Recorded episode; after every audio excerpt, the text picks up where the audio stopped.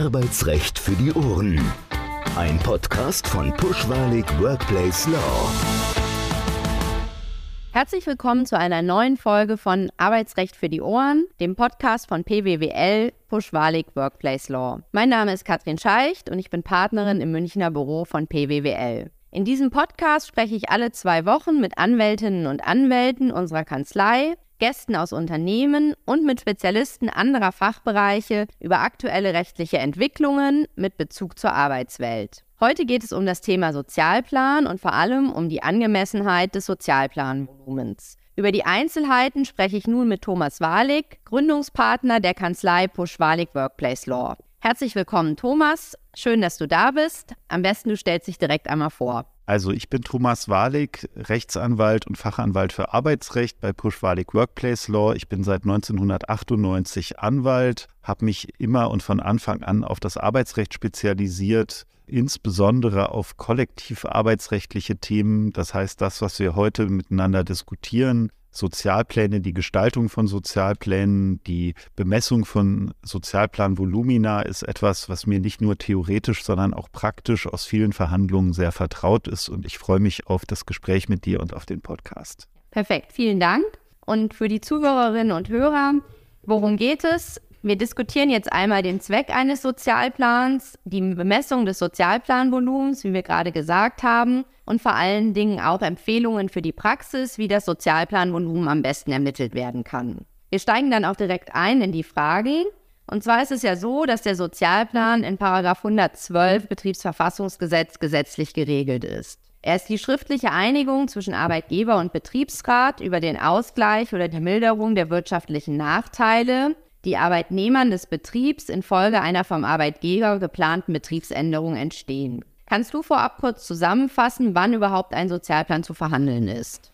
Ja, gerne, Katrin. Ich will vielleicht dann auch noch eine einleitende Bemerkung machen, aber Zunächst mal die Frage, wann ist ein Sozialplan zu verhandeln? Das setzt immer das Vorliegen einer Betriebsänderung im Sinne des Paragraphen 111 Betriebsverfassungsgesetz voraus. Wer da mal ins Gesetz schaut, der sieht, dass es verschiedene Fallgruppen und verschiedene Tatbestände gibt. Am Ende sind das immer Fallkonstellationen, wo zum Beispiel ein Betrieb stillgelegt oder wesentlich eingeschränkt wird und wo andere Maßnahmen stattfinden, die für eine größere Population von Mitarbeitern des Betriebes zu wirtschaftlichen Nachteilen führen. Weil der Sozialplan soll ja, wie du eben schon vorgelesen hast, diese wirtschaftlichen Nachteile mildern oder ausgleichen. Das heißt, wenn für eine größere Gruppe von Mitarbeitern eines Betriebes solche Nachteile entstehen, dann haben wir eine Betriebsänderung und dann sind wir in der Sozialplanpflicht. Das ist Gegenstand erzwingbarer Mitbestimmung. Das heißt, es ist keine Sache, wo der Arbeitgeber sagen kann, möchte ich aber nicht, sondern das ist erzwingbar. Das heißt, im Zweifel wird eine Einigungsstelle einen solchen Sozialplan festlegen.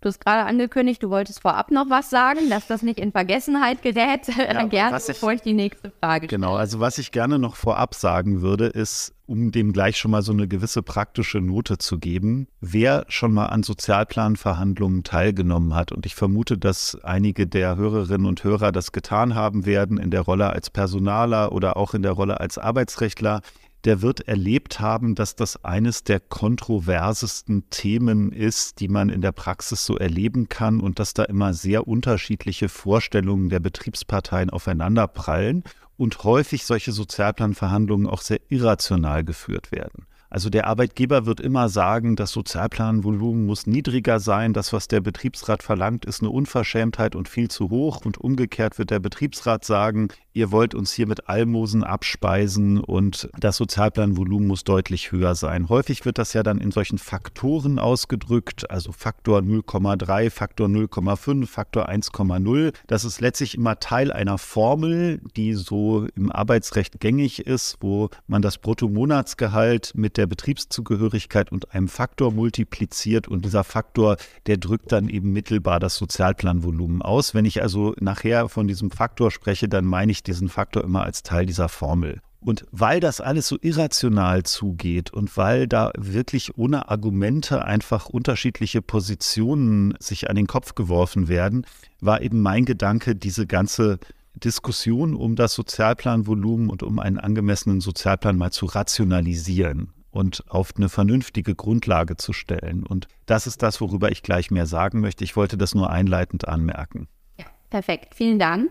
Dann vielleicht noch mal ganz kurz, du hattest eben schon die Betriebsänderung erwähnt. Die Voraussetzung dafür ist, dass ein Sozialplan abgeschlossen werden muss. Welchen Zweck hat denn der Sozialplan dann ganz genau, vor allen Dingen in Abgrenzung zum Interessenausgleich, was ja eine weitere Vereinbarung ist, die man mit dem Betriebsrat schließt? Ja, ich sage vielleicht auch ganz kurz, worum es bei dem Interessenausgleich geht. Der ist ja bei einer Betriebsänderung auch nicht zwingend abzuschließen, sondern zu verhandeln. Interessenausgleichsverhandlungen können auch scheitern, dann gibt es keinen Interessenausgleich.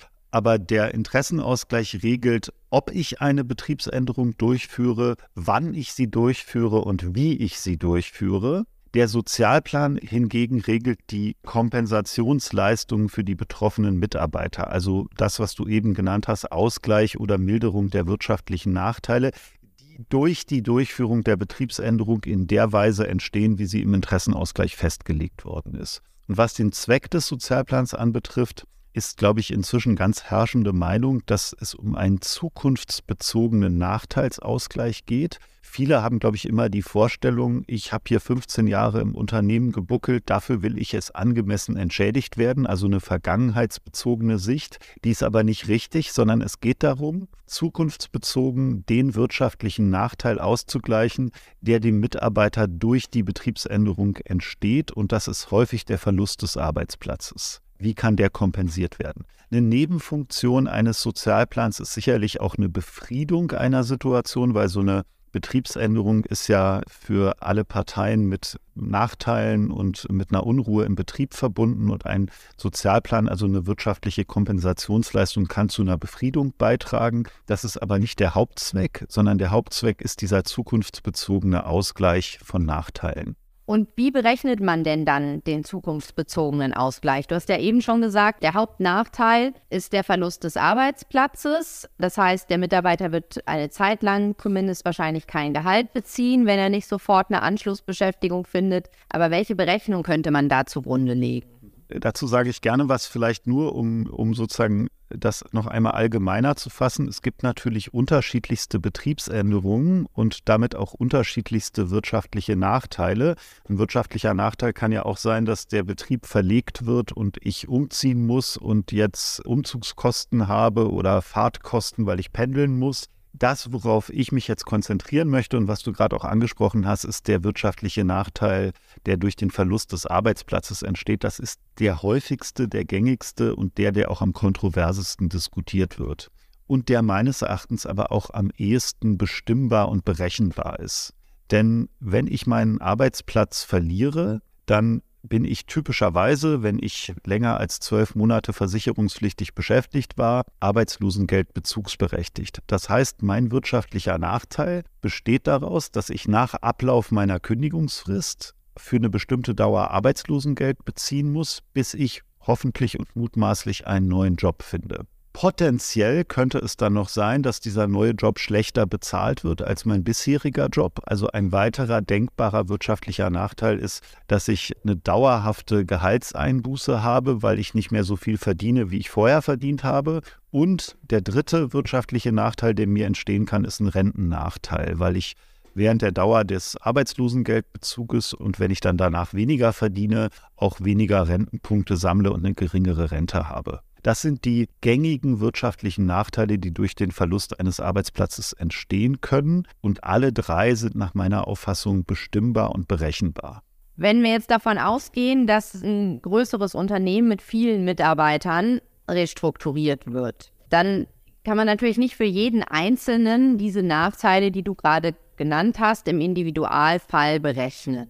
Was wäre denn deine Empfehlung, wie man diese Berechnung vornehmen kann? Du hast, wenn ich das richtig verstanden habe, dafür ja federführend das sogenannte Sozialplan-Tool entwickelt, um diesen Berechnungsaufwand etwas zu verringern und für eine Vielzahl von Mitarbeitern vornehmen zu können. Stell das doch mal ganz kurz vor und erklär den Hörerinnen und Hörern, was dieses Sozialplan-Tool macht, was dann nicht mehr der Arbeitgeber individuell berechnen muss. Ja, gerne. Also ich hatte ja eben schon gesagt, dass ich aufgrund dieser kontroversen Sozialplanverhandlungen das Bedürfnis hatte, die Diskussion darum, was das richtige Volumen für einen Sozialplan ist, auf eine rationale Grundlage zu stellen. Und dann haben wir uns überlegt, wie kann man denn die wirtschaftlichen Nachteile, die durch den Verlust eines Arbeitsplatzes entstehen, wie kann man die beziffern und berechenbar machen. Und daraus haben wir dieses Tool entwickelt. Das Tool gründet ganz stark auf den Statistiken der Agentur für Arbeit. Die Arbeitsagentur erfasst alle Arbeitslosigkeitsdaten relativ präzise. Wer mal in eine Gehaltsabrechnung geschaut hat, der sieht, dass es da so einen fünfstelligen Code gibt, mit der ich einer Berufsgruppe der Arbeitsagentur für Arbeit zugeordnet werde. Und ich kann für jede Berufsgruppe, für jede Altersgruppe und für jede Region Arbeitsmarktstatistiken abfragen über Arbeitslosigkeitsdaten der Vergangenheit. Das heißt, ich kann mittels einer solchen Abfrage feststellen, dass ein 48-jähriger Wirtschaftsingenieur im Raum Berlin im Schnitt 97 Tage arbeitslos war. Und wenn ich jetzt die von einem Personalabbau betroffene Population entsprechend clustere, das heißt, ich ordne sie diesen Berufsgruppen der Arbeitsagentur zu, diese Daten sind typischerweise im Unternehmen vorhanden, dann kann ich für diese von einem Personalabbau betroffene Population eine entsprechende Abfrage bei der statistischen Abteilung der Agentur für Arbeit durchführen und bekomme Arbeitsmarktdaten. Und aus diesen Arbeitsmarktdaten lässt sich ableiten, wie lange die von dem Personalabbau betroffenen Mitarbeiter voraussichtlich arbeitslos sein werden. Das ist berufsgruppenspezifisch, wie ich gerade schon sagte, es ist altersgruppenspezifisch und es ist regional auf einen bestimmten Kreis beschränkt, für den ich diese Abfrage durchführe. Das sind also relativ präzise Statistiken. Und aus diesen Statistiken, und das ist jetzt das, was dieses Tool sozusagen automatisiert machen kann, man könnte das auch alles händisch machen, das wäre aber sehr, sehr aufwendig, kann man dann ausrechnen, wie hoch der wirtschaftliche Nachteil ist, der für die betroffenen Mitarbeiter entsteht. Und das wird durchaus in dem Tool individuell gemacht. Es wird dann nur aggregiert zu einem Volumen. Und der wirtschaftliche Nachteil, der hauptwirtschaftliche Nachteil ist ja der Verlust des Arbeitsplatzes und die zu erwartende Arbeitslosigkeit. So, und wenn man jetzt weiß, der 48-jährige Wirtschaftsingenieur, der ist im Schnitt 97 Tage arbeitslos, dann ist der wirtschaftliche Nachteil, den er erleidet, die Differenz zwischen seinem bisherigen Nettogehalt und dem Arbeitslosengeld, was er bekommt, für die Dauer seiner Arbeitslosigkeit. Da entsteht eine Differenz, sagen wir mal, das sind 2000 Euro netto für 97 Tage. Die 2000 beziehen sich jetzt auf einen Monat, aber das kann man natürlich ausrechnen.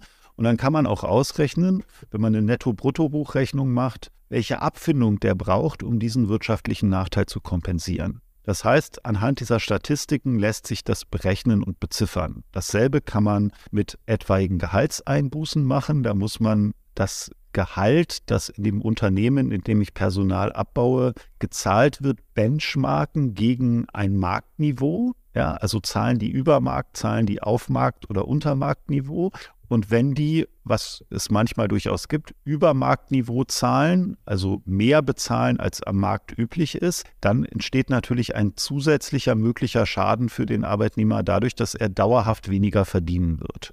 Und auch das, wenn man das sozusagen gegen ein Marktgehalt benchmarkt, kann man diese Differenz ermitteln und dann den wirtschaftlichen Schaden hochrechnen. Und dasselbe kann man, wenn man die Rentenformel beherrscht, die sehr kompliziert ist, auch für den Rentennachteil tun. Und aggregiert kommt dann da eine bestimmte Zahl raus und die drückt dann dieses Tool in dem von mir eben schon beschriebenen Faktor aus. Ja, und dann kann man sagen, mit einem Faktor von 0,68, der im Durchschnitt an die betroffenen Mitarbeiter gezahlt wird, wird der gesamte wirtschaftliche Nachteil, der durch diese Maßnahme entsteht, kompensiert. Da gibt es dann ja auch noch wieder, ich sag mal, einen Link zur Juristerei von der Berechnung wieder zurück zum Rechtlichen. Was muss denn dann der Sozialplan mindestens vorsehen? Muss der in deinem Beispiel die 0,68 exakt vorsehen oder gibt es eine Mindest- und eine Obergrenze und wie sind die jeweils festzulegen? Ja, also das, was ich gerade beschrieben habe anhand dieser drei wirtschaftlichen Nachteile, das ist die Ermittlung der Obergrenze. Ja, weil wenn ich darüber hinausgehen würde, dann würde ich ja eine Überkompensation vorsehen. Ich würde ja mehr den Mitarbeitenden mehr Abfindung geben, als sie zum Ausgleich ihrer wirtschaftlichen Nachteile benötigen. Und diese wirtschaftlichen Nachteile sind nun mal die Arbeitslosigkeit, etwaige Gehaltseinbuße und einen Rentennachteil, wenn ich die vollständig kompensiere und darüber hinausgehe, dann würde ich eine Überkompensation vorsehen. Das heißt, da ist die Obergrenze und es ist auch anerkannt, dass wenn so ein Sozialplan durch Spruch einer Einigungsstelle zustande kommt, und ein solcher Sozialplan eine solche Überkompensation vorsehe, der anfechtbar wäre, weil eine Überkompensation schuldet der Arbeitgeber nicht. Ja, er schuldet maximal einen Ausgleich, aber nicht mehr als einen Ausgleich. Und wenn man jetzt sich zur Untergrenze bewegt, die 0,68 wären natürlich nicht in Stein gemeißelt, sondern das wäre die Obergrenze. Wo liegt die Untergrenze? Das ist ein bisschen schwieriger zu ermitteln. Wenn man ins Gesetz schaut, dann steht da Milderung. Wenn man in die Rechtsprechung staut, dann steht da substanzielle Milderung, aber die muss immer relativ im Einzelfall bestimmt werden. Die ist also nicht immer gleich. Man kann nicht sagen, bei 0,5 liegt immer die Untergrenze oder bei 0,25 sondern die muss sich natürlich an den wirtschaftlichen Nachteilen bemessen, die im konkreten Fall für die von dem Personalabbau betroffene Population entstehen. Und meine Analyse der Rechtsprechung, die es dazu vom Bundesarbeitsgericht gibt, so wahnsinnig viel gibt es nicht, aber es gibt ein paar Entscheidungen, die sich mit Spruchanfechtungen durch Betriebsräte beschäftigen, die gesagt haben, hier ist doch die Untergrenze unterschritten worden. Dieser Sozialplan, den wollen wir nicht, den fechten wir an. Die hat ergeben, dass das BAG bei einem Nachteilsausgleich, bei einer Abfindung, die ein Drittel der Arbeitslosigkeit auf dem bisherigen Gehaltsniveau des Mitarbeiters kompensiert hat, schon als eine substanzielle Milderung angesehen hat. Und das lässt sich meines Erachtens dahin verallgemeinern, dass diese Untergrenze eben bei diesen 33 Prozent, das ist ja ein Drittel, dieses wirtschaftlichen Nachteils der Arbeitslosigkeit ist. Und wenn man das so sozusagen, sicherlich ist das nicht immer so mathematisch exakt, aber wenn man das so ermittelt, dann kann man auch diese Untergrenze in Faktor und in Geld bestimmen und hat damit den Rahmen, innerhalb dessen sich die Sozialplanverhandlungen bewegen sollten. Du hast jetzt gerade eben schon das Stichwort gesagt, dass so ein Sozialplan durch eine Einigungsstelle im Wege des Spruchs festgelegt werden kann. Und wenn die eine oder andere Seite damit nicht einverstanden ist, dass es dann eine sogenannte Anfechtung des Spruchs geben kann. Und da ist es jetzt so, mein Verständnis, wenn die Parteien sich ohne Einigungsstelle einigen, dann spielen wahrscheinlich Ober- und Untergrenze in der Praxis keine Rolle. Man hat sich geeinigt, alle sind damit zufrieden, auf eine gewisse Art und Weise, sofern man das in der Situation der Betriebsänderung behaupten kann. Wenn es dann aber zu diesem Spruch kommt, vielleicht da noch mal für die Hörerinnen und Hörer, die nicht so viel mit Einigungsstellen bisher zu tun hatten, gibt also eine Entscheidung, mit der entweder der Betriebsrat oder der Arbeitgeber nicht einverstanden sind. Was kann dann diese Partei tun? Wenn ein Sozialplan wirklich durch Spruch einer Einigungsstelle zustande kommt, was ab und zu vorkommt, weil, wie ich eben schon sagte, die Verhandlungen sehr kontrovers sind und die Betriebsparteien sich oft nicht einigen können, dann muss die Einigungsstelle bemüht werden und wenn sie, man sich auch dort nicht einigen können, muss die durch einen sogenannten Spruch entscheiden. Dann kann die Partei, die sich durch diesen Spruch benachteiligt fühlt, die also meint, dass entweder die Untergrenze unterschritten worden sei oder die Obergrenze Obergrenze überschritten worden sei, diesen Spruch anfechten vor dem Arbeitsgericht. Und das Arbeitsgericht hat dann zu entscheiden, ob die Einigungsstelle ihre Ermessensgrenzen, die sich genau in diesem von mir eben beschriebenen Rahmen bewegt haben, überschritten hat. Innerhalb dieses Rahmens müssen auch noch gewisse Ermessenskriterien beachtet werden. Es müssen die sozialen Belange der betroffenen Arbeitnehmer beachtet werden und es muss die wirtschaftliche Vertretbarkeit für das betroffene Unternehmen beachtet werden. Ein Sozialplan, selbst wenn er oberhalb der Untergrenze liegt, der in die Insolvenz des Unternehmens führt, der würde sicherlich anfechtbar sein, weil er diese wirtschaftliche Vertretbarkeit nicht im Auge hat. Da muss man auch sagen, ein Stilllegungssozialplan ist dann ein anderer Sozialplan als ein Sozialplan, wo ein Teil der Mitarbeiter abgebaut und der Betrieb fortgeführt wird. Denn da muss ich natürlich beachten, dass ich für diesen fortzuführenden Betrieb genug finanzielle Mittel habe, um den auch fortführen zu können. Das heißt, das wird das Sozialplanniveau dann eher etwas drücken. Aber entscheidend ist, dass ich über dieses Tool diese Unter- und Obergrenze bestimmen kann und natürlich auch in freien Verhandlungen ohne Einigungsstelle mich daran orientieren werde. Warum sollte ein Arbeitgeber freiwillig einen Sozialplan abschließen, der oberhalb der Obergrenze eines wirtschaftlichen Ausgleichs liegt. Dafür kann es Gründe geben, kann ich vielleicht auch gleich nochmal was dazu sagen, aber dann sollte er das als bewusste Entscheidung tun und nicht, weil er es nicht besser wusste. Dann äh, erklär doch gerne mal direkt diese von dir angekündigten Gründe und vor allen Dingen, was man dann besser machen kann, als den Sozialplan oberhalb der Obergrenze abzuschließen. Ja, genau. Also erstmal muss man natürlich sagen, solche Verhandlungen sind sehr auch von Taktik geprägt. Und typischerweise wird ein Betriebsrat Interessenausgleichs- und Sozialplanverhandlungen immer zusammenführen. Das heißt, ich kann, wenn ich mich als Arbeitgeber ordentlich verhalte, und dazu würde ich jedem Arbeitgeber immer raten, die Maßnahme erst umsetzen, wenn ich das Interessenausgleichsverfahren mit dem Betriebsrat abgeschlossen habe. Wenn ich jeden Monat in diesem Betrieb Geld verliere, also wenn der Trigger für die unternehmerische Entscheidung, die hier Gegenstand der Interessenausgleichs- und Sozialplanverhandlung ist, eine wirtschaftliche Schieflage ist, bei der ich jeden Monat Geld verliere, dann ist natürlich Zeit Geld. Und wenn ich für die Interessenausgleichsverhandlungen sechs Monate benötige, werde ich vielleicht ganz viel Geld verlieren, allein durch die Dauer dieser Interessenausgleichsverhandlungen.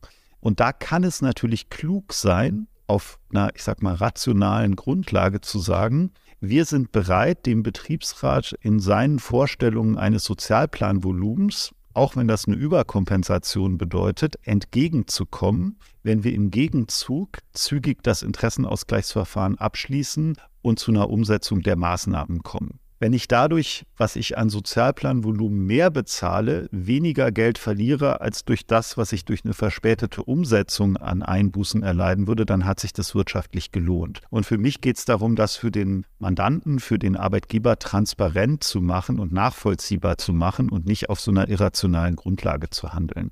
Eine zweite Geschichte, die sich in der Praxis sehr bewährt hat, ist, dass man versucht, mit Hilfe dieses Sozialplan-Tools ein, ich sag mal, sachgerechtes, aber eher niedriges Sozialplanvolumen zu vereinbaren und dann den Vorstellungen des Betriebsrates, die häufig höher liegen dürften, dadurch zu entsprechen, dass man eine zusätzliche Vereinbarung abschließt, bei der man Mitarbeitern eine zusätzliche Abfindung gewährt, im Gegenzug dafür aber Rechtssicherheit bekommt. Nämlich zum Beispiel über den Abschluss von Aufhebungsverträgen. Das würde dann also so aussehen, dass die Mitarbeiter, die betriebsbedingt gekündigt werden, sagen wir mal ein Sozialplanvolumen von 0,5 bekommen, aber nochmal zusätzlich 0,3 bekommen können, wenn sie einen Aufhebungsvertrag abschließen.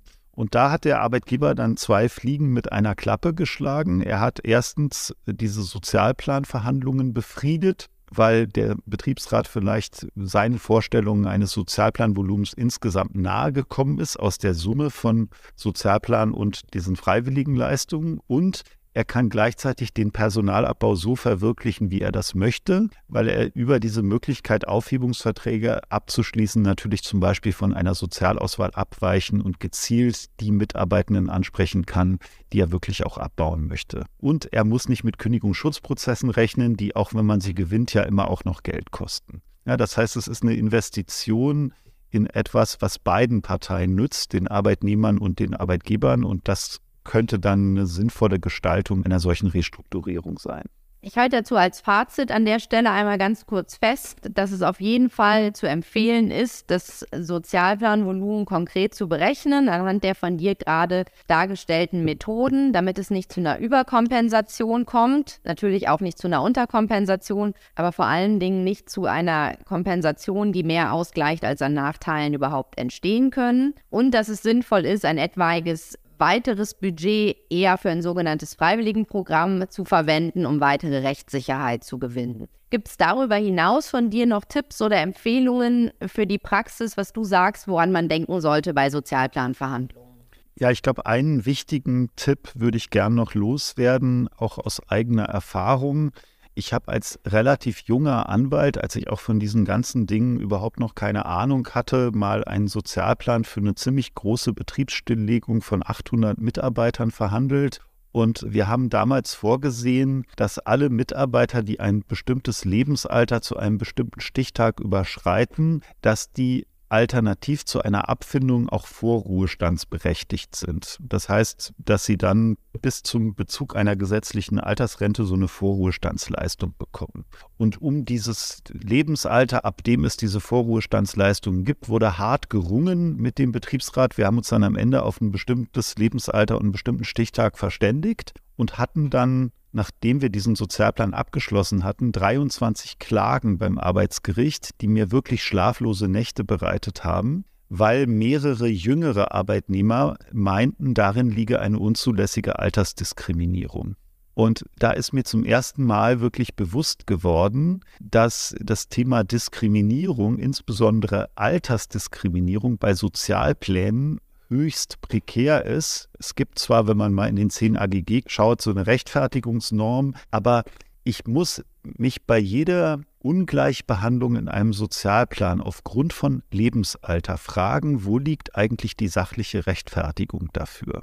Und da habe ich noch etwas weiteres gelernt. Wir, und das tut teilweise auch das BAG in seinen älteren Entscheidungen, gehen immer davon aus, dass mit steigendem Lebensalter das Risiko einer längeren Arbeitslosigkeit zunimmt. Wir gehen von so einer linearen Kurve aus. Ja, je älter ich bin, desto potenziell länger bin ich arbeitslos. Wir haben aber gleichzeitig in Deutschland eine demografische Entwicklung, die sozusagen dem vollständig zuwiderläuft und wenn man sich die Arbeitsmarktstatistiken anschaut und mal nach Alter clustert, und ich gucke mir ja viele Arbeitsmarktstatistiken an, dann wird man feststellen, dass es diese lineare Kurve in der Praxis so nicht gibt. Dass also die Aussage, dass mit steigendem Lebensalter das Arbeitslosigkeitsrisiko steigt, so nicht richtig ist, sondern dass das eher in Wellen und in einem Zickzack verläuft. Und wenn man dann an Lebensalter anknüpfende Ungleichbehandlung in einem Sozialplan vorsieht, die nicht sozusagen mit dieser Statistik übereinstimmen, dann hat man mutmaßlich ein Rechtfertigungsproblem und läuft sehr leicht in eine Diskriminierung hinein. Auch da können diese Statistiken helfen, diese Diskriminierung zu vermeiden, aber ich will nur dafür sensibilisieren, dass man darauf achtet. Damals bei diesem Fall, um das noch abzuschließen, habe ich dann gelernt, mit diesen Statistiken zu arbeiten und glaube keiner Statistik, die du nicht selbst gefälscht hast. Ich habe also das gegenüber dem Arbeitsgericht so darlegen können, dass genau ab dem Alter, ab dem wir diese Vorruhestandsmöglichkeit vorsahen, das Risiko dauerhafter und längerer Arbeitslosigkeit so exponentiell angestiegen ist gegenüber der jüngeren Population, dass es gerechtfertigt ist, denen eben alternativ zu einer Abfindung auch diesen Vorruhestand anzubieten. Und wir haben alle 23 Verfahren gewonnen. Wenn wir die nicht gewonnen hätten, dann hätte ja eine Anpassung nach oben für alle stattfinden müssen. Das hätte das Sozialplanvolumen um 80 Millionen Euro gesprengt. Und das hätte auch die Haftpflicht nicht gedeckt. Das ist tatsächlich wichtig, dass man sich die Statistiken vorher anguckt, dass es nicht zu solchen Situationen kommen kann.